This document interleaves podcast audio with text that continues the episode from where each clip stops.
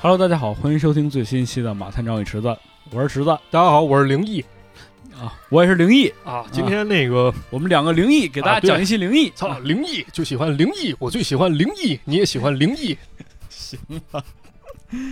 啊，这这好好说话啊！啊！今天给大家带来一期什么内容呢？咱给大家带来一期日本短篇恐怖小说一节目啊。恐怖小说啊，嗯，这期节目其实跟之前有一期节目有点类似啊。哪一期？咱之前讲过一个文豪怪谈，是不《是？文豪怪谈》啊，那期特别精彩。那期节目当中呢，咱们转述了书籍的解说者曲晨一观点啊。他认为，在新老交接科学和传统并存的时候啊，这哎，怪谈像一个容器啊，嗯，把那些没有办法正规的东西啊，视为正规东西给收容起来。嗯，哎，但是呢，当时呢，解说者还给当时社会背景提供了一个观点啊，很有意思。他说，当时的日本呢，现代化是以西方作为标准，对，哎，人们不断追赶西方，穿上西服，铺好马路，盖起高楼。那么再反观一下，属于日本的特征又在哪里呢？ 这是一个很值得思考的问题啊。你这就糊弄我是 吧？ 学会了啊。那怎么办呢？哎，这接着说啊，那么这时候呢，怪谈文学相当于是给了一个回应啊嗯，啊，怪谈创作呢，其实有一种本土化的意味在里哎，面是的啊，相当于于一种抗议啊。这都离不开民俗嘛。但是在这个过程中啊，也有另外一帮创作者啊，他们可能称不上文豪，也没有那么宏大的潜意识去做这种抗争，但是呢，他们反而用一种更加通俗的形式去诠释了恐怖啊。那么今天呢，咱们就给大家讲几则日本短篇恐怖小说啊，哎，日咱本短篇小说没错，咱都很短啊都很短很短，啊一个也就差不多二三十分钟吧，啊，那还叫短啊？呃挺短了。嗯，你要正经来说呢，整个长篇子那不得出系列节目吗？那是那是啊，嗯，那咱那废话开不始多吧说啊，开始了。第一个节目叫做《恶魔之蛇》恶魔的舌头，啊，作者叫做村山怀多，村山怀啊，村山怀多你，那叫恶魔的大舌头那恶魔舌头不得大？是吧？那那肯定大。啊那那恶魔舌头它到底大？它不光大，它长啥样呢？它长啥样？咱给大家讲啊，讲这故事啊。这故事呢，是作者一段离奇经历。某年五月晚上十一点多，这作者呢正在庭庭院里面远眺天空。抬头望望天，你那个作者是星马烈，是星马豪。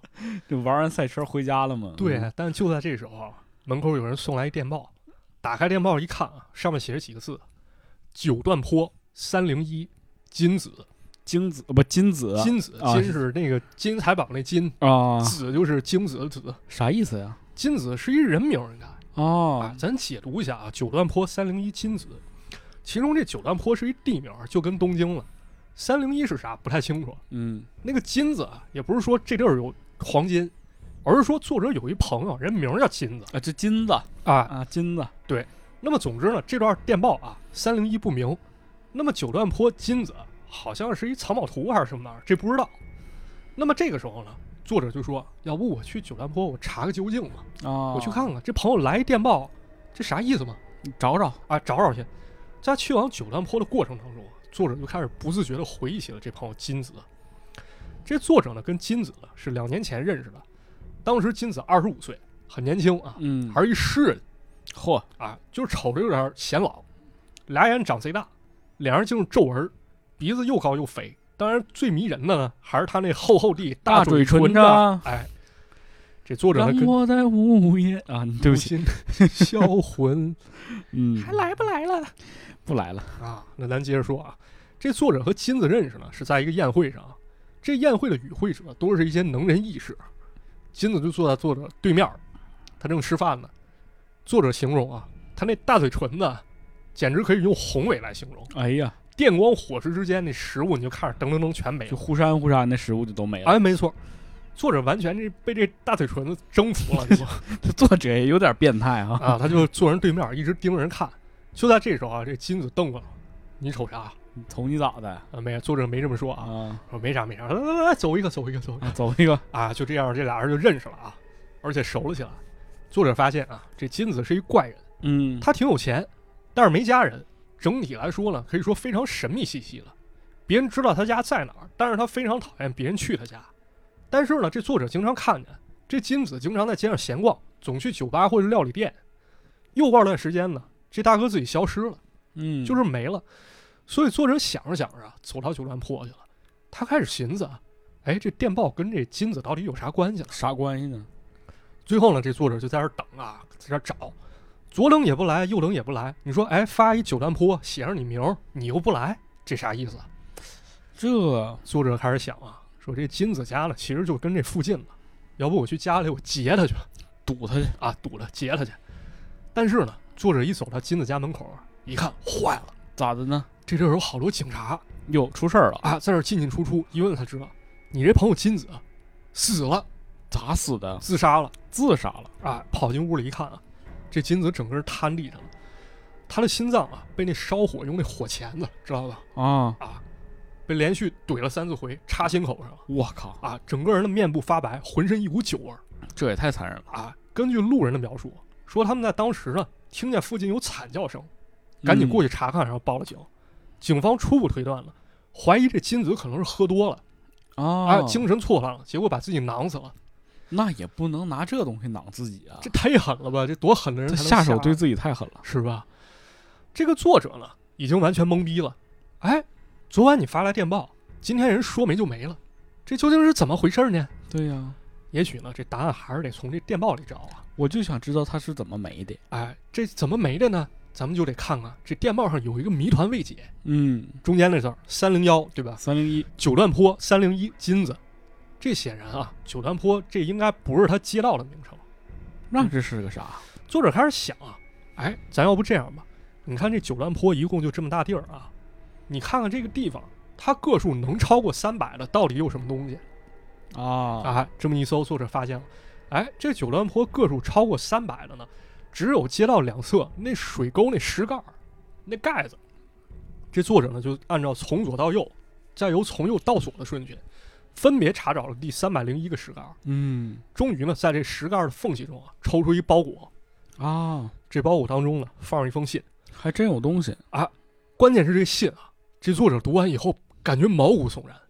这信里的内容是什么呀？那咱们下面就得以第一人称，也就是金子去给大家说这件事儿啊。嗯确实，这也是金子的一篇资讯。嗯，在信件开篇呢，金子说了这么一席话啊，说：“朋友你好，我决定死去。于是呢，我把火钳磨成像针那样，以便刺入我的心脏。当你看见这封信的时候呢，我已经嗝屁了。但是这时候呢，你或许会发现，你选择当朋友的诗人，其实是一可怕的罪人。啊，那究竟发生什么呢？”开始认罪了呀。啊，开始讲金子故事了。他就像脱衣裳一样啊，把自己身世啊、心路历程通通扒开，给作者听。嗯，其实呢，这金子啊他不是东京人，他在山间长大的，他家里呢是做买卖的，经营木材生意。到父亲这代了，已经可以说是屈指可数大富翁了。哎呦，但是父亲这人啊，在年壮的时候，在名古屋找了一个妓女，啊，跟人生一孩子，这孩子就是金子。金子出生之后呢，他的大妈也生了一个孩子，那么这样父亲呢，只能让他的妈妈，也就是金子妈妈，这名古屋妓女，也当上他老婆，嗨，相当于家里俩老婆哎啊，对吧？这样一来呢，相当于有两个老婆，还有不知道多少个孩子一块儿生活这一大家子人啊，整一大家子，有钱吗？啊，有钱没事儿。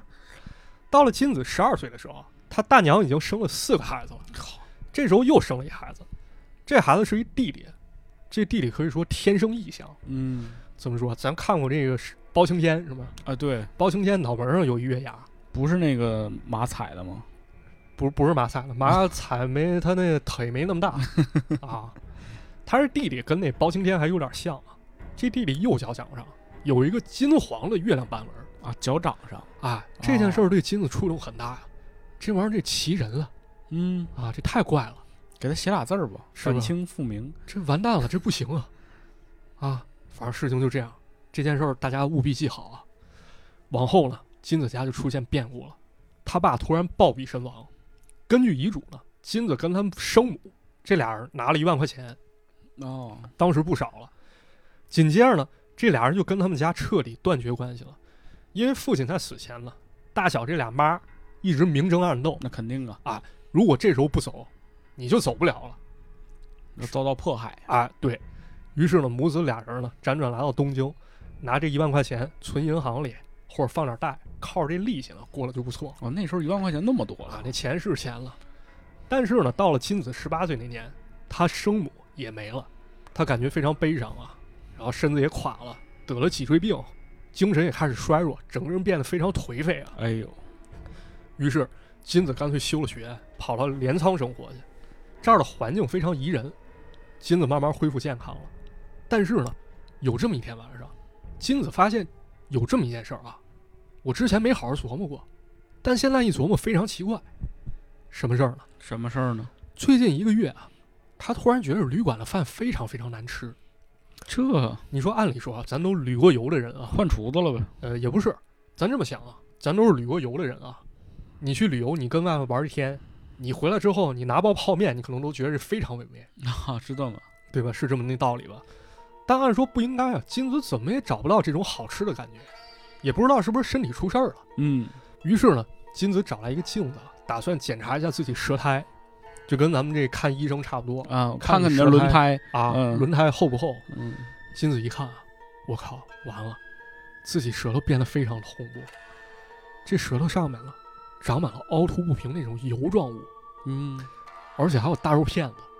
再仔细一看呢，这舌头啊就跟那猫科动物舌头一样，哦，带上面倒刺儿，对，全是尖刺儿。恍惚之间呢，这金子抬头看着镜子，更可怕的事情发生了，镜面上浮现出了一张可怕的人脸，哎呦喂，这张脸呢长得鲜红，两只眼睛可以说放出愤怒的光芒，这玩意儿就是一张恶魔的脸。嗯，金子甚至听到啊，镜子中那恶魔对自己说话，说：“你的舌头是恶魔之舌，如果你不吃恶魔的东西，那你永远也得不到满足。去吧，吃恶魔的食物吧。那恶魔的食物是什么呀？”金子也不知道，反正这时候他已经被吓瘫地上了，他仿佛觉悟了。为什么这一个月他吃正常东西吃不出来好吃呢？就是因为他的舌头不对了，啊，已经变成恶魔的舌头了。于是呢，金子离开旅旅店了，跑到伊豆半岛去了。他找了一个小破村儿，然后隐居起来了。这个时候呢，他开始找各种食物去满足对舌头的可以说是刺激了，嗯，已经不能说享受了。比如什么呀，土、纸、耗子、蛇、蜥蜴、蛤蟆、水蛭、蝾螈、水母、河豚，哎呦我的天，蔬菜也吃啊，但是蔬菜必须等它烂到粘稠的时候再吃。啊，这条舌头连通了，好像还有一个恶魔之味啊。短短两个月之间呢，金子吃这些乱七八糟东西，身体反而变得特别结实。哎，然而有这么一天呢，一个非常可怕念头冒出来了：人肉是什么滋味儿？哎呦，完了，从此之后啊，这不想还行，只要一想人肉，这金子就觉得百爪挠心啊，欲火焚身。嗯，甚至到了晚上，这金子做梦都梦见自己在吃人肉，那两头厚厚那大嘴唇子啊就跟那蛇一样在嘴里滑行。啊，这时候，啊那个恶魔声音又出现了，开始怂恿他：“吃人吧，拿出勇气，吃人吧哎呦，！”金子特别恐惧啊，但是呢，此刻他又充满了欲望，他又想用理智啊去把这欲望压制住。于是呢，他回到城市。为什么回城市？城市有酒吧啊有人啊，啊，可以喝酒，喝酒可以麻醉自己。啊，只有这样了，我还寻思城市人多呢，城市人多，那不看见人了，他更想吃吗？嗯，他只能麻醉自己啊，因为只有喝酒啊，他才能暂时从人肉焦虑当中把自己给拔出来是，啊。可是就在去年起去年的一天，金子做了一件非常非常可怕的事儿。那天晚上，金子喝了很多的酒，当天的月很天很阴，没有月亮，金子就踉踉跄跄走在道路上，结果呢，没想到却认错路，酒精的麻醉呢，让他一头栽到了街上。等他醒来的时候啊，这天还是一片漆黑，哎呦，可以说伸手不见六指儿啊。他这该治治，啊，金子呢开始摸自己兜，掏出一盒火柴，擦亮一看，哇，不得了火鸡，啊！ 一看，这完了，这咋了？周围是一片公墓，哎呦，自造己坟地了，对啊，自己脚底下是一个新埋了一土丘。突然之间，这金子好像疯了，他开始疯狂用手啊去刨地上那泥，大约刨了一个小时，他手指甲碰到一硬物了。哦，这是啥呢？这是一棺材。哎呦，金子找到棺材以后呢，又划了具火柴，把棺材盖儿起开了，发现里面躺的是一个大概十九岁的一个少女。呵，但是呢，这个少女说是少女，但其实跟咱们理解少女也不太一样，怎么说呢？因为她脖子跟身体分家了，这手跟脚呢好像是仓促之间塞进这棺材里的。看着眼前这少女，金子心动了，摸兜，掏了一把刀，噗一下，这把折叠刀啊，嗯，拿着了，攥手里，想吃刺身，插进那少女身体里了。这时候他闻见啊尸身上散发一股腐臭的气味儿，哎呀，然后呢，随着刀子手起刀落插进去，浑浊的液体开始不断往外冒。这在咱们看起来非常非常可怕恶心啊，对，但金子看起来啊，这玩意儿就跟切牛排差不多，那浓厚汤汁正往外冒呢，哇，哦不行，我已经恶心了，受不了了啊！这时候呢，理智已经完全输给了欲望。嗯，金子切下了几块肉啊，然后小心翼翼包在一块手帕当中。他赶紧收拾作案现场，然后叫辆车赶回家里了。到了家里呢，他急不可耐的开始生起火烤这人肉，但这时候呢，他嘴里口水直冒，没等肉烤熟呢，金子就把放嘴里开始嚼吧。恍惚之间呢，他脑海中产生了一个疑问，这时候他并没有考虑这肉好不好吃，反而想到不吃人肉我还能不能活下去。这这已经非常恐怖了啊！已经开始变态了，从此之后呢，这金子彻底扭曲了。他在自己家床底下呢，挖了一坑，做成一地窖。哎呦，这地窖相当于储存人类这么一个地方。然后呢，买来手帕，买来迷药。他走在街道上啊，这金子看到人以后，不会产生说这人长真帅啊，这人长真丑，他反而会想啊，这人真好吃，这人不好吃啊。过了十天以后啊，金子终于开始他行动了。他在上野一带啊，盯上一个年轻的小伙子，嗯，这小伙子呢，并着双腿坐在长椅上，长得漂亮，哎呀，很有可能呢是从乡下刚到城市的。这金子被这小伙子深深迷住了，于是找准机会啊，从背后哎抱住人家，然后拿迷迷药，哎蹭一下掩住了口鼻。这小伙子挣扎几下，蹬了几下腿儿就没动静了。金子赶紧给他扛过路边了，叫车回家了。接下来那几天不用咱们描述啊，大家也能知道发生什么事儿。然而呢，就在金子满足口腹之欲的时候，他发现了一个细节。什么细节呢？他吃到这个少年的右腿，发现这少年右脚上有一个月牙形的一个痕迹，啊，这不是他他对呀亲戚吗？坏了，他弟弟脚上也有这痕迹。金子慌了，啊这时候理智开始占领高地了。算一算，自己离家的时候，再算算到现在，他弟弟应该十四五岁，正是这少年的年纪那应该就是了，没跑了，啊。慌乱之中呢，啊这金子又找到少年那包裹，啊发现里面有四五本笔记，笔记落款无一例外啊，都叫金子五郎。哎，跟他一个姓。原来这就是弟弟名字。闹了半天，这弟弟离家出走，因为他向往东京生活，但是呢，东京举目无亲啊，他只能从老家偷跑出来，然后投奔这个不认他的哥哥。嗯，写到这里呢，金子的故事就结束了。他以一句话作为故事结尾，什么话？说：“朋友啊，我想流传下来的就是以上的故事，请为我感到哀伤吧。”我并不被你感到哀伤，啊。于是呢，金子故事呢，伴随他死就结束了。作者读完信之后呢，一直在怀疑金子精神到底是不是正常。他突然产生了一个念头啊，去看这个尸体检查的过程，他发现金子舌头上确实长着尖刺儿，嗯，但恐怕恶魔的说法只是他的幻想嘛。唉，这则故事就讲完了恶魔的舌头啊，是不是很有意思？很有意思，挺恐怖的，挺恐怖，挺扭曲啊，有一种嗯绝望的感觉。对，这种恐惧呢，可以说把两种元素结合在一起，一种上是感官的刺激是的，啊，通过一系列描写呢，把这场景还原出来；另外一方面呢，是关于一个人性的一个扭曲哎，是，啊，一种欲望的抬升，一种抬头，可以这么说啊。那么说完这故事呢，咱们可以给大家简单说一说这作者村山怀多。啊哦，村山怀多可能咱们平时聊的会比较少一些，他生于明治年间，生于明治二十九年，也就是一八九六年。八九六年啊，，很早一年龄。去世的时候是大正八年，相当于一九一九年。嗯，那咱们算一算啊，这么一算了，这村山怀多其实就活了二十二岁。是，二十二岁那年，他因为西班牙流感匆匆离世了。这篇《恶魔之舌》呢，是在大正四年发表的，那时候人多大？十八岁嚯，啊。也有评论者说了啊，说当时村山怀多非常喜欢波德莱尔，受到很大启发。啊也有人认为呢，《恶魔之舌》故事当中有村山怀多对于自己的一种投射啊。自己的投射，啊，这怎么讲呢？我查到了一点点资料啊，嗯，跟大家简单说说。据说呢，村山怀多很小的时候，他就特别喜欢美的事物，啊，喜欢美的东对于西，美到了一种执着的一种地步。那么人们就开始想象啊，这种执着是不是跟恶魔的舌头有点像呢？有道理啊。对吧？好像是一种瘾，你爱上以后你就无法自拔了嗯啊。同时还有一说啊，说这个村山怀多是一个情感非常丰富的人，他喜欢女孩子，也喜欢男孩子，他是一个非常非常深情的人，他会用尽自己一切去爱一个人。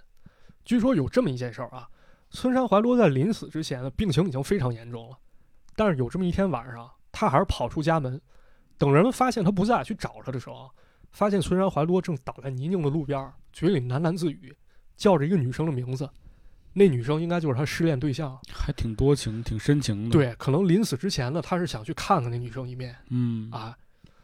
顺便再补充一点啊，这村山怀多非常擅长画画啊，他嗯绘画作品也是在日本非常有名的。啊啊，这个画的感觉我没有办法拿语言去形容，是，对。但是大家如果感兴趣，可以去自己搜搜看一看啊，尤其是他一幅自画像，嗯，这自画像上呢画的是他一形象啊，就是稍微有点抽象，有点点彩印象派的感觉。但是这个色彩我觉得特别的奇怪。对，因为它用的呢是一种红色、黄色、橘黄之间的颜色。嗯按理来说呢，咱想想，如果向日葵是这种颜色，这应该是一种非常明媚、非常奔放的一种感觉。，对，但是这幅画当中呢，反而透着一种阴郁的一种气质，好像这个人身处在地狱当中。有这种感觉，好像在烈火烧了一样对，啊！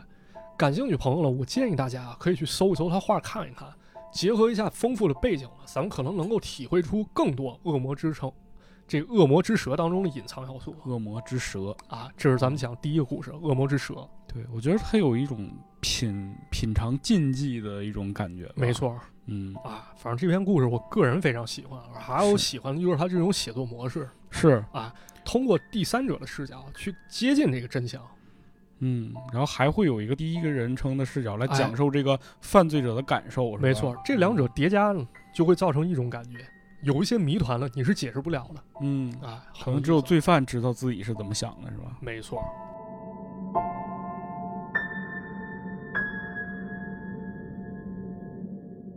我们说完这个，咱们再给大家来一个啊，哎，还有一个来带劲的啊！这说故事名儿听着就挺刺激啊，叫《叫什么？赤手之会》。赤手之会，哪几个字儿啊？赤就是赤色要塞那赤，啊，红色那赤红头啊，红头的绘画，啊，直译过。来就这么一个啊，红头绘画。行，这啥叫红头绘画呢？咱给大家讲讲啊。这个作者呢叫片冈铁兵，故事呢依旧是由第一人称来叙述，嗯，咱们还是依旧用作者来转述好了。好的，这作者呢有个朋友叫三木，这俩人中学的时候就认识啊，但是至今已经一二十年没见面了。嗯，这三木呢长得不错啊，皮肤挺白，鼻子挺高，头发还是红的，我觉得可能有点像花道对樱木花道嘛，是吧？啊但是呢，我正这么想着呢啊，赤手是这么个赤手，呃，也不是不是，作者又说了这么一句话啊，说同学们都觉着他像外国人，所以管他叫红毛仔红毛仔啊。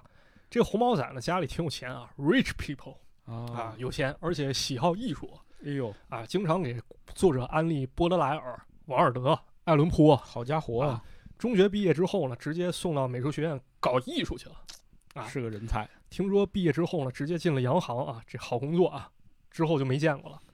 但是就在几天前啊，作者在银座的地方看见了一撮红毛，哎，这小子就是三木啊，十多年前过去了啊，这臭小子还是长得眉清目秀的啊，啊，就跟那油画上那美少年似的。嗯啊但仔细看看啊，好像不对，这小子呢，眼眶子好像有点塌陷，两颊呢有点消瘦，一脸憔悴。这是累的呀，啊，所谓的眉清目秀呢，其实是一种憔悴的美啊。啊啊你是这么理解的呀？哎，具体发生了什么，成年人就自己采取吧。于是呢，这三木跟作者介绍自己情况啊，他说大概一年前呢，他回到国内发展了，在郊外呢还建了一个小别野。哎，如果有空呢，你可以过来找我玩玩吧，来家里，啊，来我家玩儿俩人喝酒，啊，因为身边还有别的朋友了，这俩人也来不及详谈啊，因为这样的话可能会忽略别人的感受嘛，对吧？吧？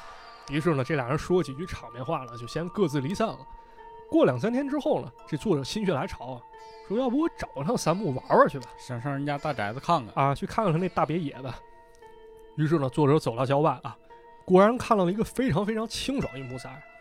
这个住宅的门牌上写着“三沐浴”，啊浴就是公寓的浴，沐浴啊，那就是人家。嗯，但不知道怎么回事啊，这作者感觉这房子好像充满了一种妖异的气息。这是怎么感觉出来的呢？先别留感觉了，咱先进去再说啊。看看吧。啊，当当当，敲门儿，迎接而来的是一女佣人，这家里炮头还挺大啊。啊，紧接着呢，这作者被带进了一个画室，定睛一看啊，我靠，这画室周围这到处都是惊悚的绘画，啊怎么说叫惊悚的绘画？这绘画用的颜色啊非常怪异，龙飞凤舞了。而且这些画叠加到一块儿啊，你进去一看就会有一种不可名状的那种压抑感啊啊，周围全是这画，这谁受得了啊？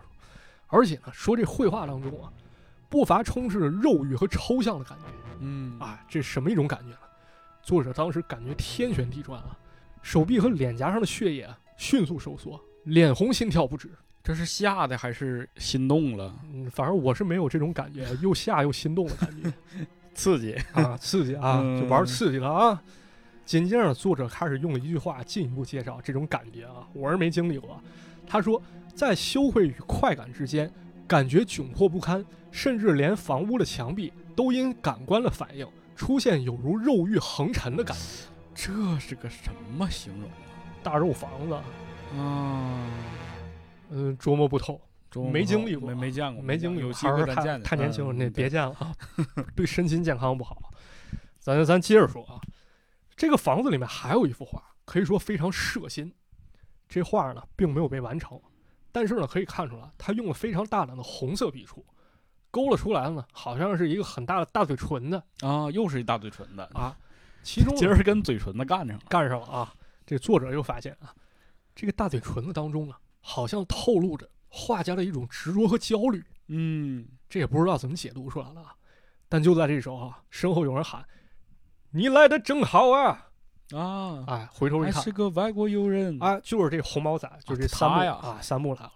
作者好奇啊，说：“你指着这说，你这画什么玩意儿？”三木解释了，说：“你看不懂吗？你不知道吗？这画是啥？我跟你说，这是我在纽约跟一个无头的美艳女鬼结婚的故事。”什么玩意儿？啊我我再说一遍啊，我在纽约和一个无头的美艳女鬼结婚。我就想知道他无头是怎么看出他美艳的，对呀、这作者也懵了，他也被吓到，这话没逻辑，嗯是？吧？就好比说，你问我上个礼拜咱出录了什么节目，我跟你说，我三年级的时候喜欢趴床上打魂斗罗谁管你？啊， 对，文不对题嘛，这 这不闹腾吗？嗯，啊，作者有这么一刹那，觉得对方好像疯了，疯了，啊绝对疯了。他都不敢看人脸了。紧接着作者说：“来来，我给你讲讲啊，这无头女鬼是什么故事呢？我不想听，我害怕，那你必须得听，啊我想走。你必须得听，你不听，你这个故事创作不出来。我跟你说行行行，啊，这三木开始说了，说当时呢，我从巴黎回国以前呢，我打算去纽腰转悠一圈儿嗯，啊。这次去呢，我是带有目的的，我想谈一恋爱不是这个目的过于明确了， 啊，没错，就是抱着这种目的去的。我去了就是为谈恋爱，那找不着咋整啊？接着找呗。嗯行，就啊不走了。果然呢，这三木刚一到纽约，就叫了一辆出租车，准备去酒店。可是呢，这出租车走着走着，在一拐角的地方突然停下来了。三木顿时火冒三丈啊，说：“妈的，你他妈会不会开车？”就在这时候，说时迟那时快，一个黑影猛然上车，说就像一个花蝴蝶一样铺天盖地而来，擒住三木胳膊，说：“喂，别挣扎了，你是逃不掉了。”三木定睛一看，哎，我操，是一年轻貌美一妞儿。这到底是哪国人？日本人嘛。嗯三木彻底懵了啊，脑子里出现三个想法：第一，他是打劫的；第二，他是站街的；第三，两者都不是，有特殊情况什么玩意儿？ 啊。但没想到呢，这时候这美妞呢突然躁动起来了，说：“啊，你是日本仔哦，我爱你。好的，”三木一听，赶紧骂：“滚下去吧，你这个疯女人！”但美女说：“别生气了，其实我很可怜的。这都哪儿跟哪 儿啊？就我看这小说的时候也有点恍惚啊，就是感觉完全没有逻辑。嗯，但是再往后看，大家可能会明白啊。咱接着跟大家说，这三木顿时来劲了啊，因为他本性啊，他是一个特别喜欢冒险刺激的人啊，是吗？啊，不太讲究后果，可能或者说呢，短短几分钟之间了，他已经爱上人家了。就这就爱上了不是人本身就是冲着谈恋爱来的，啊，也对，反这正不正好吗？嗯羊入虎口了吗？啊，好事儿嘛。嗯于是呢，这俩人相当有默契了啊，让这车开到一个公寓门口。嗯这女的呢，带着三木走上楼梯了，发现了这公寓里有十几双眼睛盯着三木看。这女的一声令下啊说：“该干啥干啥去，哪儿凉快哪儿歇着去。”这帮人四散开来，紧接着这女人打情骂俏啊，说这个地方是蜜蜂的巢穴，她把那些人呢比作工蜂。工蜂啊这个在蜂的巢穴当中呢，有这么一类蜂是工蜂啊嗯啊。他说这群工蜂是在嫉妒你。就干活的，三木幽默风趣回应啊，说那你岂不是女王蜂吗？然后呢，这俩人抱一起开始亲嘴儿好嘛，啊，就这样了。三木在这公寓里住一礼拜，也摸清情况了。和自己亲嘴儿那女生呢，啊叫做比利，比利啊，比利。嗯啊这比利呢是纽约当地非常有因名为我也是嗯挺奇怪，一个女生叫比利啊，比利金，金嘛，好吧，啊，迈克尔·杰克逊嘛，没听过吗？啊，迈克尔·杰克逊嘛，啊，这个比利呢是纽约当地非常有名儿一不良少女，同时是一交际花，她靠着自己交际手段呢，总能搞来很多酒给下层人士喝。嗯那么这样呢，她就租下一公寓啊，聚集了好多门客哦，啊，有点那个地下性质啊，不良帮派嗯这个感觉。但更奇怪的是啊，来访公寓的也并不是所谓的社会底层人士，还有好多绅士。比如呢，有这么一人啊，目光炯炯有神，好像黑鹫一样。他是一记者。嗯还有一阵儿啊，长着一张狗脸，他是一药剂师嘿，啊。还有两个律师，以及一名整形医生格雷博士。所以呢，这公寓啊，这这么一看呢，跟那个游戏《黑暗地牢》差不太多。跟那个怪人怪人公寓似的，对，差不多。或者说呢，打个比方，这是社会地下资源枢纽中心啊。啊啊，三木接着说啊，在这其中呢，让他印象最深的就是刚才提到这医师啊，格雷博士。这大哥呢是搞整形的，但是自己头是光明顶。他经常说啊，我有办法把我头治好的。三木对这医生嗤之以鼻啊，但是这比利却说，这个格雷博士不得了，非常厉害啊。你看我这就是他整的，啊，说他正研究整形手术了。没错啊，一旦成功，人的恋爱观也会发生改变。怎么说呢？大家记住这句话啊，人的恋爱观也会发生改变。咱接着讲啊，紧接着故事进入下一个场景，我将转述这对男女之间对话啊。先是这个男的说啊：“比利，我已经不行了，我在等待着你杀了我。”比利说：“要杀你还早得很，我还要教教你更多的情欲。”紧接着俩人开始做没羞没臊的事情啊。这比利说啊：“我已经离不开三木了，但是呢，这个男人嘛，身上总有一个臭毛病，有了新的就不要旧的了。嗯果然有这么一天了，三木在街上散步啊，突然看到一个世间少见、长得惊为天人一小姑娘。啊，这小姑娘呢，长了一张鹅蛋脸，大概十七八岁，感觉呢就像啥叫鹅蛋脸啊？鹅蛋光脸溜儿的，光溜的。人还有一句话描述啊，说这个脸呢，就像被冷水洗涤过的白色花瓣儿一样。嚯啊！这时候呢，这小女孩在路边卖烟呢，三木赶紧拿钱啊过去买去。这时候呢，他盯着这女孩看，这小女孩找钱的时候呢，他才如梦初醒啊，这爱上人家了。嗯但现在呢，三木心里充满矛盾啊，他觉得自己被比利迷住了，但眼前这个少女呢，能把自己从这个爱恋当中解救出来。这哪这都咋解救想出的来呀？这就是移情别恋他老了，找借口了，这这就不是对了，那多花心呢，嘿，鄙视他。回到公寓之后呢，这三木还在回味这少女呢，但就在这时还候回味你回味回味无穷嘛。但这时候事情不对，他听见比利这帮人正在说话啊。先是比利说啊：“不可以，怎么能做那种事儿呢？”另一个声音说：“不，没什么不可以，比利，好好考虑下好吗？”然后杀了那家伙，那个日本仔。嘿呦呵，啊，然后比利又说：“不，我的脸没什么问题，不需要整形。倒是那个日本仔，我从来没闻过男人身上那么好闻的味道，叫人难以抗拒。就算你是博士，你也不能拿人当实验品吧？”这时候又一个人说了啊：“嘿，看来你跟他关系匪浅呢，还沉溺他的床上技巧，你这个笨女人。”三木一听啊，这就是格雷博士那声音。嗯啊，那整形医师啊。于是啊，三木推门进来了。格雷博士一惊啊，赶紧解释：“嘿，我们正在讨论啊，怎么做鸡尾酒。”哎，骗他了，蒙他了。但比利这时候哭了啊，说不好啊，格雷博士要杀了你。格雷一脸尴尬，然后走出房间了。还一脸尴尬，应该一脸惊恐啊！啊，匪夷所思的这么一个故事啊。之后呢，这比利让山姆说：“你先暂且搬出去住啊，那肯定哪儿的，遇见点事儿，我有机会呢会去看你的你也嗯别来了，你啊。”但很显然，山姆这时候已经懵了，彻底懵了。但是呢，他拿得起放不下，他还惦记这个比利。嗯，于是呢，这山姆搬到其他公寓了。也有这么一次啊，山姆因为想念比利，不请自来回到先前这公寓了。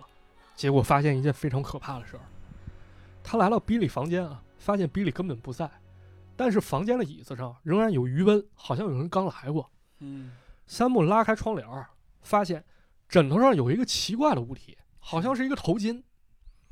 山姆呢就过去把这头巾拿下来仔细看，结果差点吓晕过去。啊好嘛，这玩意儿根本不是头巾，而是一张牛的头皮牛的头皮，啊！说这牛的皮肤啊，就像脱手套一样被完整取下，上面没有任何的损伤。哎呦呵，三木感觉这太恶心了，但是他仍然没有把这张皮和比利联系在一起。他光想啊，说这比利是不是有特殊的爱好，啊喜欢拿这牛皮当宠物，这也是够变态的，是吧？反而在这种心理催化下啊，三木开始产生了一种抵触情绪，所以呢，他就转而向卖烟那小姑娘发起了情感上的进攻。这名小姑娘呢，叫做南希， Nancy，啊，终于有这么一天了。南希找到三木居住这房间了，三木把人家给俘获了啊。嗯，他表达自己痛苦，希望得到南希的救赎，俩人紧紧拥抱。然后就在这个时候，家里门开了，比利上前为捉所奸有爱执着 的， 啊，就在这时候，比利上前捉奸啊，俩人发生争吵。但是第二天啊，吵完一架之后，三木上街上继续寻找南希，发现她消失了。啊，他心想啊，这小姑娘不会感觉自己被骗了，伤透了心吧？哼，从此之后呢，比利也没来找过三木。三木一直有点消沉啊，一连几天把自己关在家里。终于在第五天傍晚的时候，有人敲开了三木家门，没想到来的正是那个南希。三木欣喜若狂啊，冲上去就抱着南希跟她亲嘴儿。但是亲完之后呢，这南希哈哈大笑，哈哈，三木意识到事情不对，他把先前事情全都联系到一块儿了啊。首先，两天前的报纸说发现一具无头女尸，嗯，比利也说过啊，那个格雷博士的研究可以改变人的恋爱观。比利的床上呢又出现一个牛的头皮，这，这么说会不会是比利杀死南希，把他脸移植到自己头上了吧？我的妈呀，啊，故事说到这儿呢，这三幕的叙叙述就结束了啊。于是呢，作者又开始看画室当中那张画，画中呢好像并不是嘴唇，而是一个女人的脸，只是这女人的脸呢被剥开了脸皮，脸皮底下露出那脸部肌肉啊，红彤彤的，好像是一个嘴唇。就在这时候啊，房间门被打开了，三木说：“你来看一看，这是我的妻子吗？”嗯，作者抬头一看啊，来的是一个美国妇人，好像脸啊长的是一张鹅蛋脸。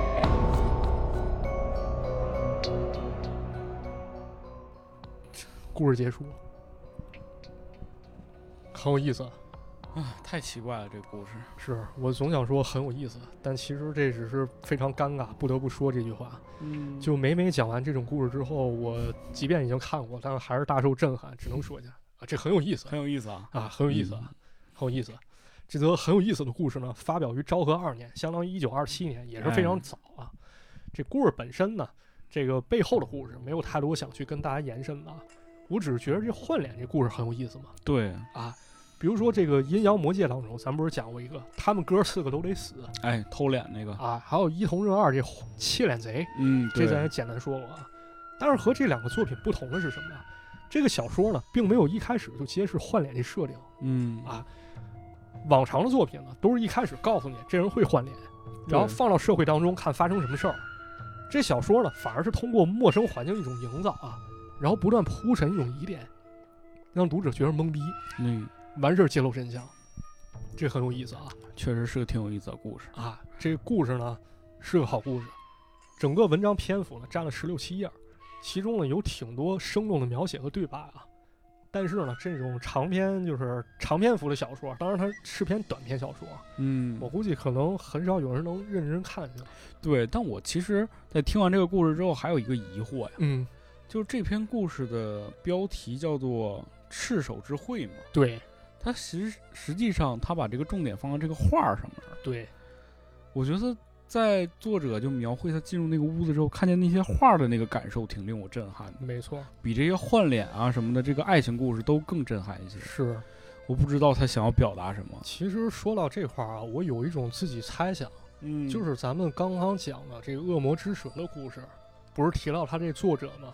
沉迷于波德莱尔嗯，这篇儿里面也提到，三木曾经给作者介绍过波德莱尔，哎，对，对吧？这个波德莱尔呢，因为我不是学文学的啊，我不太清楚，我没看过他作品，但我问了问我老婆啊，她用三个字儿概括了一下这个作者作品，分别是华丽、阴郁、暗黑。哦啊，所以说呢，也许啊，这些日本作者是在当时那特定年代，他并没有说完全守旧，通过本民族的一些东西去跟外来东西抗衡，嗯，而是说从外来一些东西当中呢，找到了一些精髓，融入到自己的作品当中。哎，其实你分析这几个词语，跟我们常见的关于日本文化当中的那些恐怖阴暗的感觉，好像挺相似的。有点搭啊，嗯，对，可能也是有点借鉴、发扬、再创作这种感哎，觉，是这个道理啊。学习感觉。嗯，那接下来咱再说一故事吧，还有一故事啊，，还有一故事，这故事呢，看完之后我觉得很惊艳啊。嗯，为什么呢？因为它含有一些悬疑元素，啊？含有一些探案元素哎呦，啊，含含有一些关于梦境、一些这个相当于空间之间变化的一个故哎，事，那太好了啊！这几个元素都是我喜欢的。是吧？那给你讲讲啊，这故事叫做《不可思议的空间断层》，嗯，听着很伊藤润二，对不啊对？对，啊，但是故事呢跟伊藤润二感觉完全不一样啊。这作者呢叫海野十三，咱给大家讲讲这故事啊，嗯，大家去感受一下。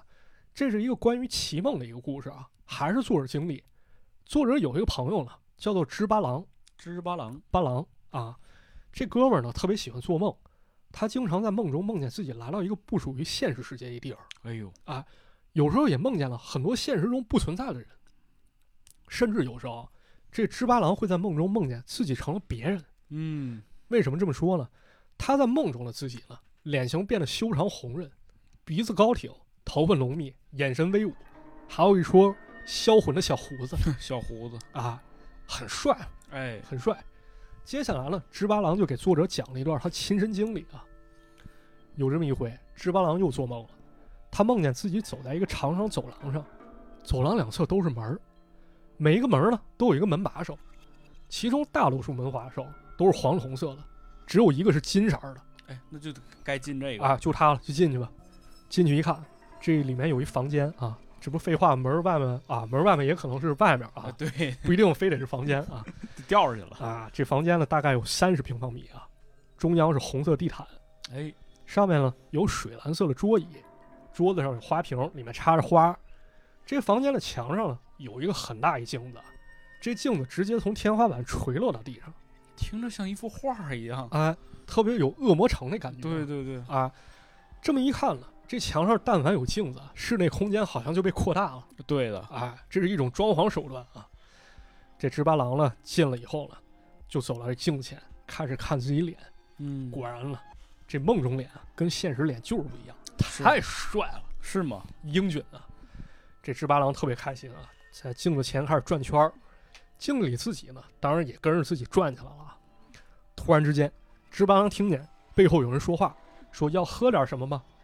哦紧接着呢，只八郎回头一看，后面桌子上了摆满了酒瓶酒杯，再一看自己远处站着一男一女，哦，那个女的低着头，直八郎定睛一看，说：“啊，这竟然是我的情妇！好嘛，这会儿呢，情妇竟然当着自己的面儿跟那个男人手拉手，好朋友。”直八郎非常恼火啊，干脆背对着他们喝起闷酒来了。但这时候呢，那对男女窃窃私语，谈情说爱说啥呢？啊，那稀稀疏疏那声音反而像被扩音器放大一样传进直八郎耳朵里。具体没说啊，大概就一些男欢女爱一些事情啊。嗯啊，直布郎非常生气啊，他站起身来走向镜子，透过镜子了，他看见背后啊这对男女呢正在互相挑逗。这直八郎强忍怒火啊，打算抽根烟，于是呢就把手伸进口袋，结果一看掏出来不是烟，是一把手枪。哎，他当时头晕目眩啊，但就在这时候，神奇的事情发生了。直八郎看见镜子里自己啊，哎，哎，正在先自己一步举起了这把手枪。直八郎浑身颤抖啊，不知道如何是好，他只能像镜子里自己一样赶上镜子动作。这时候镜子里自己已经咬牙切齿啊，因为身后男女正发出刺激的呻吟声这都已经开始了是吗？啊，紧接着砰一枪，这女人倒在血泊当中啊，男的可能已经逃窜了，不知所踪了。直八郎喃喃自语：“啊，杀人了！”你这还自己喊上了，啊，就这样啊，这场梦仿佛结束了。之后发生了什么，直八郎记不清楚了。嗯，讲完这梦之后，直八郎停顿了一下，他说：“这梦境当中故事，我跟你说这么详细，是不是有点无聊啊？你是不是听腻歪了？但是为什么这么说呢？因为这梦太逼真了，啊，我只是想尽可能让你了解一下这种不可思议这感觉，所以我说这么细啊。但是呢，这梦并不是结尾，而是开端。哦，哎，过几天我又做梦了，这梦怎么回事呢？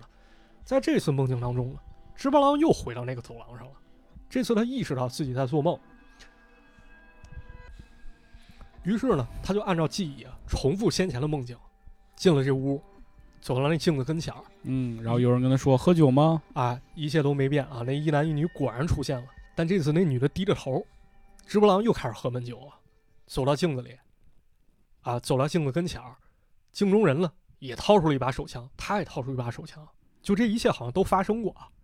这次呢，直八郎非常有信心啊，他说：“我让你乱搞。”拿起枪来，瞄准自己情妇，梆一下又扣动扳机，啊哦，砰的一声枪响之后呢，情妇倒在血泊当中啊，男的还是消失不见了。嗯，孩儿跑了啊！直八郎洋洋得意走到情妇尸体跟前儿啊，拿脚踹他，想啊，蹬啊看看他这死状啊，但是一看坏了，我打死的不是情妇，是我朋友的老婆。好像这也不冲突，也可能是你情妇不是这个故事当中这不是一人啊，不是一人啊，是这吧？不是一人，打错人了。这时候呢，一串回忆开始在直八郎脑海中呈现啊。这朋友的妻子呢，是一个非常不错一女人，但是呢，这朋友热衷于赚钱啊，经常把娇妻冷落家中。于是呢，这朋友老婆就经常找直八郎说：“我很不容易，我好痛苦你看吧，我就说有事儿，啊。”这一来二去呢，这俩人共处一室呢，这事儿就当成闲话被传出去了。渐渐呢，传闲话人多起来了，这下完了。那这一枪下去，这朋友妻子不仅被杀了，那自己那点破事儿不是更说不清了吗？嗯啊，发生纠纷了。这个时候呢，房门被打开了，来一帮警察，把直八郎带走了。往后的事情，直八郎说：“哎，我又记不清了。又睡又睡醒了，”啊，这个时候呢，小时候玩了一转场啊，他交代了一下，这个聊天呢，也就是这个故事两个人对谈的场景，发生在一个四面苍白环绕的正方形屋子里。直八郎呢，紧接着又开始讲了关于梦的事情啊。接下来他的一席话呢，开始让整个故事开始变得恐怖起来了。他说啊，他对作者说，其实呢，当我在讲这梦境的时候啊，我会认定你是现实世界而非梦境世界的人，对不对？对，对吧？你在现实当中，我给你讲这事儿，但是呢，我因为杀人而在牢房当中跟你面对面的时候，我才知道你也是梦中的人啊。嗯，我之前没注意到这点，你是我梦中人啊。你是不是没听明白？有点儿，你没听明白吧？哎，我给你捋一捋啊。你看啊，我曾告诉过你，我梦中杀人的事儿，因此我被关到监狱里，对不对？你经常来探望我，所以说杀人这件事儿发生在你的世界里啊。这对不对？咱捋一捋啊，你看啊，我告诉了你我在梦中杀人，所以呢，我在我的梦中我被关到监狱里。对啊，你经常来监狱探望我，那么说明杀人这件事儿其实发生在梦境当中，嗯，你是梦中的人，你的世界是梦境，哦，对不对？捋清楚了吧？那么你就是作者，对于我来说，你是我梦中的人，相当于我在梦中在跟你说话，对不对？对啊，对吧？ 但是呢，再往前倒腾，我已经倒腾不清我到底在哪儿了。但是这不重要啊，我接着跟你唠，接着跟你讲啊。后来我才知道，之前我差点被送进精神病院，幸亏有人发现的早啊。谁发现的呢？这咋回事儿呢？我杀人这事件在调查过程中啊，有一个检察官完全不听我意见，反而跟我说了一句奇怪的话。我听了以后就感觉跟听科幻小说差不多。那检察官问我说：“你看，你做了两个梦啊，那两个梦到底都是梦还是现实呢？是不是很迷？灵魂拷问啊！为什么这么说？这里面有不合逻辑的事儿，我给你捋一捋啊。首先，你说这两个梦场景都一样，对不对？第一个你杀你情妇，第二个你杀你朋友老婆，对吧？但是你有没有想过，相同的梦境为什么只有受害人不同？直八郎不屑一顾啊，说：“这梦有随机性、自由性啊，你管我做啥梦了，对不对？没毛哦病。病啊。”这检察官又问了：“当你聊第一个梦的时候，你的说辞其实有点梦幻成分在里面；但你聊第二个梦的时候，这梦是不是有很强的现实主义色彩？嗯，就是你提前知道这个事儿，你带入了这事儿，然后你去干了这件事儿，对不对？你有没有想过，这两个梦其实一个是真实，一个是虚幻哦啊？你能分清哪个是现实吗？我已经分不清了，我啊现在都不知道我现在在干什么。芝麻郎说：“我也分不清啊，但我觉得我操，你讲的有道理啊对呀、你太有道理了。啊！第二次我杀人的时候，确实感觉好像比第一次更加真实啊。嗯，但是这能说明啥了？检察官又说了，咱接着分析啊，你有没有发现，你去的那个有镜子屋子实在有点怪异嘛？你看这些家具摆放，足以说明这并不是一个人居住的地方，它更像是一个舞台，对吗？对，对吧？直八郎又懵了，说：“大哥，我这做梦啊，这梦里有不合逻辑家居摆设，这不很正常吗？”接下来啊，这检察官又开始说，以下的话可以说撼动直八郎认知了。他说：“这就对了。”嗯啊，你在第一次做梦的时候，你看见镜子里有人拿枪，动作先你一步，你是不是这时候感觉很紧张？因为你感觉自己的动作跟镜子里不一致，所以感到了一种威胁和压迫。你发现了具有灵魂的真实躯体和影像之间两个空间有着不可思议断层，所以你会不知所措。因为你觉得自己是在梦里，所以你会做出这样反应，你去模仿他动作。但是在现实当中，正常人看到镜子里举动，会觉得这面镜子不是镜子，而是玻璃，对面是另一个人，你怎么也不会觉得这是你的倒影，对不对？对，咱想一下，确实啊，在现实生活中，如果要是你看到一个玻璃或一镜子，嗯，对面那人跟你长得很像，做不一样的动作，你可能会觉得这就类似哑剧差不多。是的，哎，所以说什么呢？这解释一个问题：你梦中那个镜子其实是一个玻璃，玻璃后面陈设和人物都是道具和演员弄的一样的，而那个拿枪的人根本不是你，而是一个跟你相同打扮的人。他这么做是为了什么？就是为了诱导你转身开枪。只是呢，在第一次梦境当中，你打的是空弹壳，演你情妇那女人呢，假装被你打倒，然后造成你在梦中开人的一开枪杀人一种假象。赤巴郎懵了啊，那他们目的是什么呀？对呀、对呀、你说这个他们现实世界不仅造这么一房子就是为了让他在现实生活当中把啊那个老朋友的老婆杀了。开枪啊，这是不是有这种可能了？哎，检察官又说了啊，说很简单，他们确实就想让你在第二个梦境当中，其实是现实啊，嗯，开枪把你朋友老婆打死，因为你精神衰弱啊，迷迷糊糊当中你会分不清梦境还是现实。哎，于是有人就布下这么一局啊，找来演员配合你在第一个现实场景当中，让你感觉你是杀掉你的情妇。紧接着过了几天，他们又安排妥当，把你又带到这屋子。这时候你精神恍惚啊，嗯你感觉自己在做梦。虽然你身处现实啊，但是心智迷离之下，你不再注意细节，你反而觉得到了相同的梦境当中。哎，这个时候呢，你真正朋友的老婆和人走了进来，你下意识举枪射击，杀死朋友的老婆。这也就是说，其实你刚讲的两个梦境都是现实，不过作为局外人的你不知道。直八郎更疑惑了，说：“你说的好像很有道理啊，但我为什么要杀我朋友的老婆呢？”检察官说了啊，说其实想杀死老婆的就是你这朋友，包括那个神秘的房间都是他一手策划的。这小子呢，他就是一人渣，他因为做买卖失败了，需要好多钱，于是呢，他给妻子投了很多保险。他不能直接杀人，只能借你的手杀他，因为什么？你就是最合适的人选啊！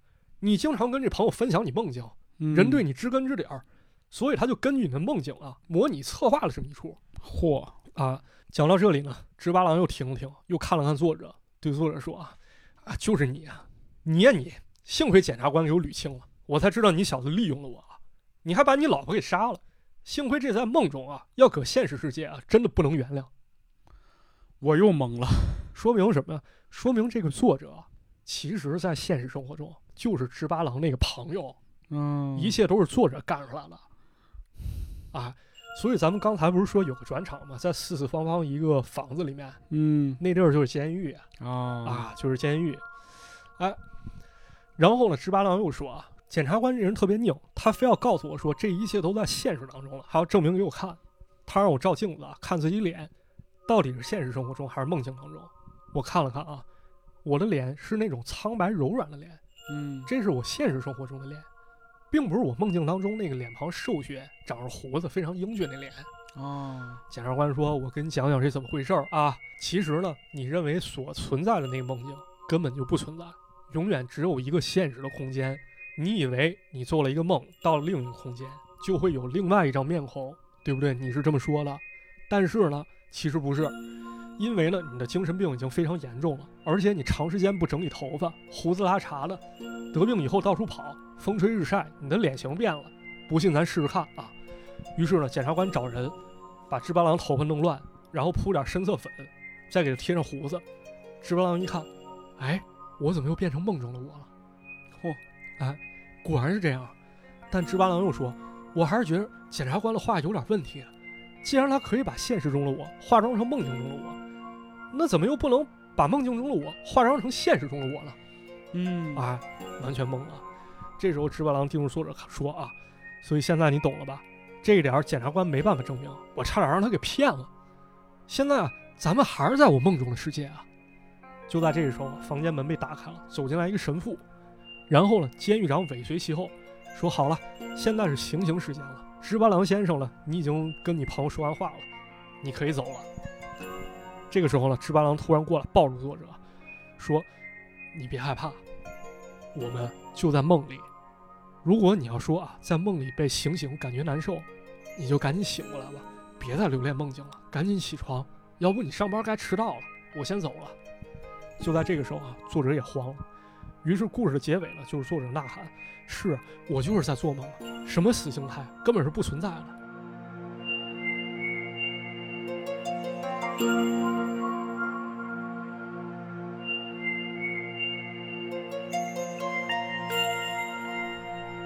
就这么一故事，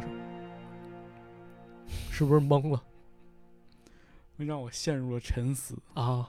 这是我录节目以来第一次，第一次、第二第二次吧，第一次是那个看那个什么天能啊，啊，对，陷入了迷茫。对，陷入我不迷知茫道我是在梦里还是在现实。，对，反正我是倒腾半天了，倒腾倒腾过了嗯，啊，我可能有点明白了。嗯，它其实就是用这种就是现实和梦境一层又一层来回反复跳跃，让你也有一种迷茫感。然后最后，其实作者用自己的这个第一视角告诉大家，我其实没有在梦里。对，其实就是现实当中，这个还是得给大家捋一捋，这到底是什么一事儿啊？咱得从这个证据来说，嗯，证据是这样啊，这个作者本人呢，其实就是那个直八郎的朋友，嗯，他呢，因为做生意失败了，给妻子投了保险，想把妻子弄死，对，对吧？但是他不能杀，他又找到了直八郎，因为他觉得直八郎这人本身精神就有问题对，老跟他分享梦境嘛，啊，于是他就策划了这么一出。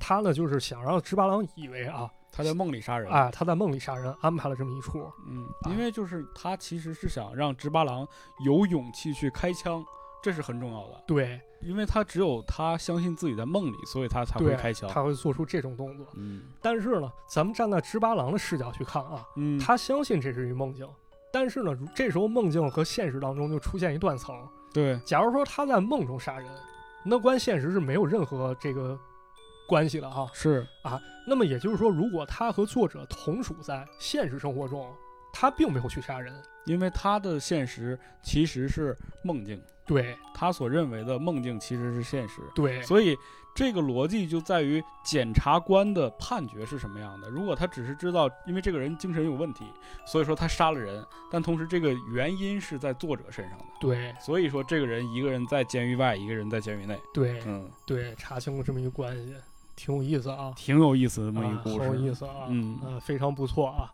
可以看出呢，这个短篇小说啊，嗯，它没有铺陈很宏观的世界，相反呢，它通过这个人人都会做这一梦啊，太全是一罪案，而且呢，通过这种神魂颠倒、梦境和现实交互这么一种手法，去让咱们去想啊，想想最后想明白了才知道，我靠，原来是这么回事儿对，啊！我想问你一个问题：来，你做过梦吧？这不废话吗？你在梦里照过镜子吗？没有是吧？啊，很少有人在梦里照过镜子，很少这是一个非常奇异的现象。啊，如果你能在梦里有意识的去照过镜子，看到了梦里边的那样子，其实你根本就看到的不是自己。其实说实话啊，就是像我这种平时不自拍，也很少照镜子的人，对我对自我认知是模糊的。是的，大部分情况下，人如果长时间不看镜子，你是不知道就忘记自己长什么样了。对我觉得自己长得像吴彦祖，但其实我长得像吴孟达。对，然后你照镜子也有很有意思，就是说你照镜子时间长了，你也会不认识自己。啊，对，所以镜中的世界是不是真的这个事儿，我跟你说，咱们以后会有一期节目啊专门来讲。。专门讲这个关于镜的故事、啊对，关于镜子子的故事，啊，相当于给大家留一扣吧。这回嗯给大家带来这三个故事啊，我个人觉得还是很有意思啊，啊，还挺有意思的。选三篇小说，为什么选它们呢？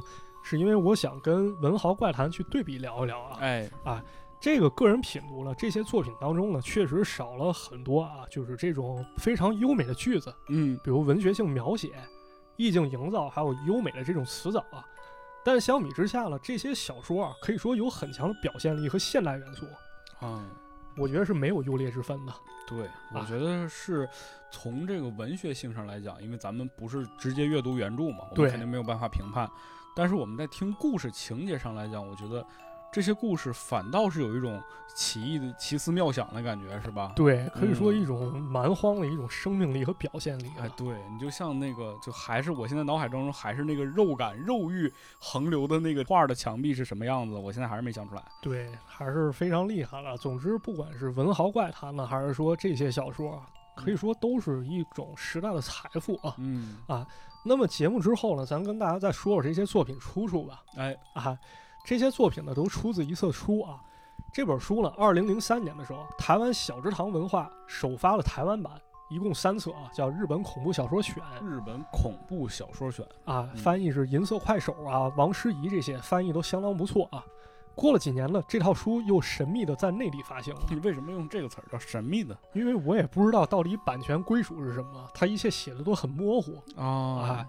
这三册的体量呢，被浓缩成了两本儿，其中呢，我手头的就二零一一年印刷这版，名字呢叫做《日本恐怖小说选》嗯啊，推荐感兴趣的朋友呢，可以去找来原文来读一读啊。差不多。那今天的节目其实就到这里了。哎哎，这样三则恐怖小故事啊，很有意思嗯，啊。我们的节目呢会在各大音频平台上线，欢迎大家呢评论、留言、转发，最哎重要的就是订阅这档节目。没错儿，那这里呢也说一下，我们的社群呢又再次开放了，欢迎大家搜索 C H I Z I 五九零一，也就是池子五九零一，来加入我们的社群。我们的社群呢会不定期的开放，所以大家呢也不用着急。这次的名额呢还是比较多的，如果感兴趣的朋友呢可以来加入我。关于加群呢，我只能一个一个拉，所以说这个时间上呢大家一定要谅解。呃，如果没有把你拉进去，就多跟我说几句话，我就看到你了。嗯。那感谢收听，我们下期节目再见，下期再见，拜拜。拜拜。咚咚咚咚咚咚咚咚咚咚咚咚咚咚咚咚咚咚咚咚咚咚咚咚咚咚咚咚咚咚咚咚咚咚咚。你懂啊，你接着我都。我背不住哈。